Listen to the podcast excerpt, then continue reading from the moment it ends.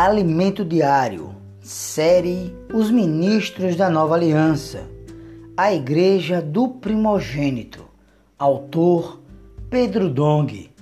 Hoje, sexta-feira, semana 4, leitura bíblica, João capítulo 1, versículos do 1 ao 2, capítulo 7, versículo 18, capítulo 17, versículos do 6 ao 10, Atos capítulo 2, versículo do 44 ao 45, capítulo 4, versículo 32 ao 35, 2 Coríntios 3, versículo 5. Ler com a oração de hoje, Hebreus 2, versículo 10. Porque convinha que aquele por cuja causa e por quem todas as coisas existem, conduzindo muitos filhos à glória, aperfeiçoar-se por meio de sofrimentos, o autor da salvação deles. Tema de hoje: estamos a caminho da glória. No capítulo 17 do Evangelho de João, vemos duas definições do verbo glorificar. A primeira está no versículo 4. Eu te glorificarei na terra consumando a obra que me confiastes para fazer. Glorificamos a Deus quando realizamos a obra de que Ele nos incumbiu. Pregamos o Evangelho e oramos com as pessoas, pois cremos na palavra do Senhor e a ela obedecemos. Deus então nos dá poder e as pessoas são supridas com a nossa oração ganhamos luz e passamos a buscar o Senhor. Nessa situação, Deus é glorificado. A segunda definição está no versículo 5. E agora, glorifica-me, ó Pai, contigo mesmo, com a glória que eu tive junto de ti, antes que houvesse mundo.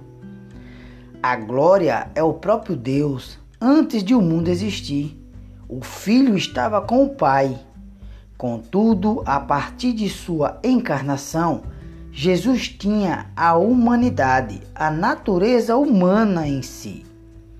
Essa humanidade precisava ser recebida por Deus.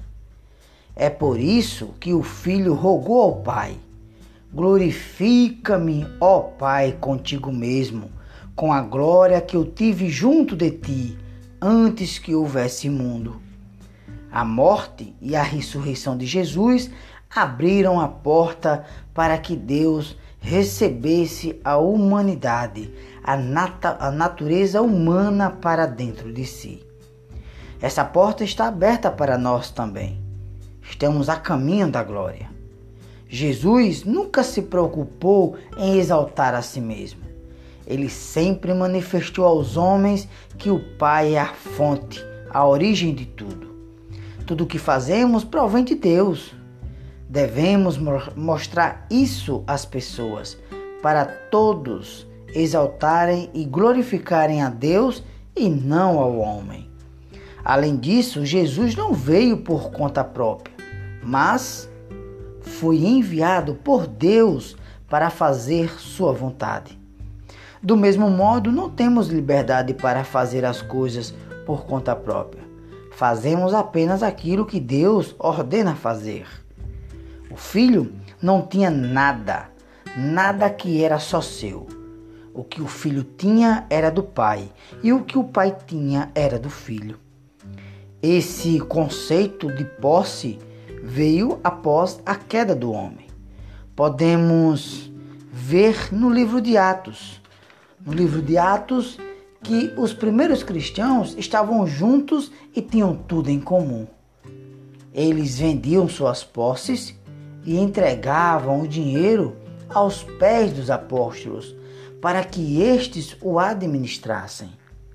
Essa experiência não foi levada adiante porque o homem ainda não estava preparado para isso. Temos dificuldade em ofertar pois ainda temos enraizado em nós esse conceito de posse. Entretanto, Deus está trabalhando essa unidade em nós.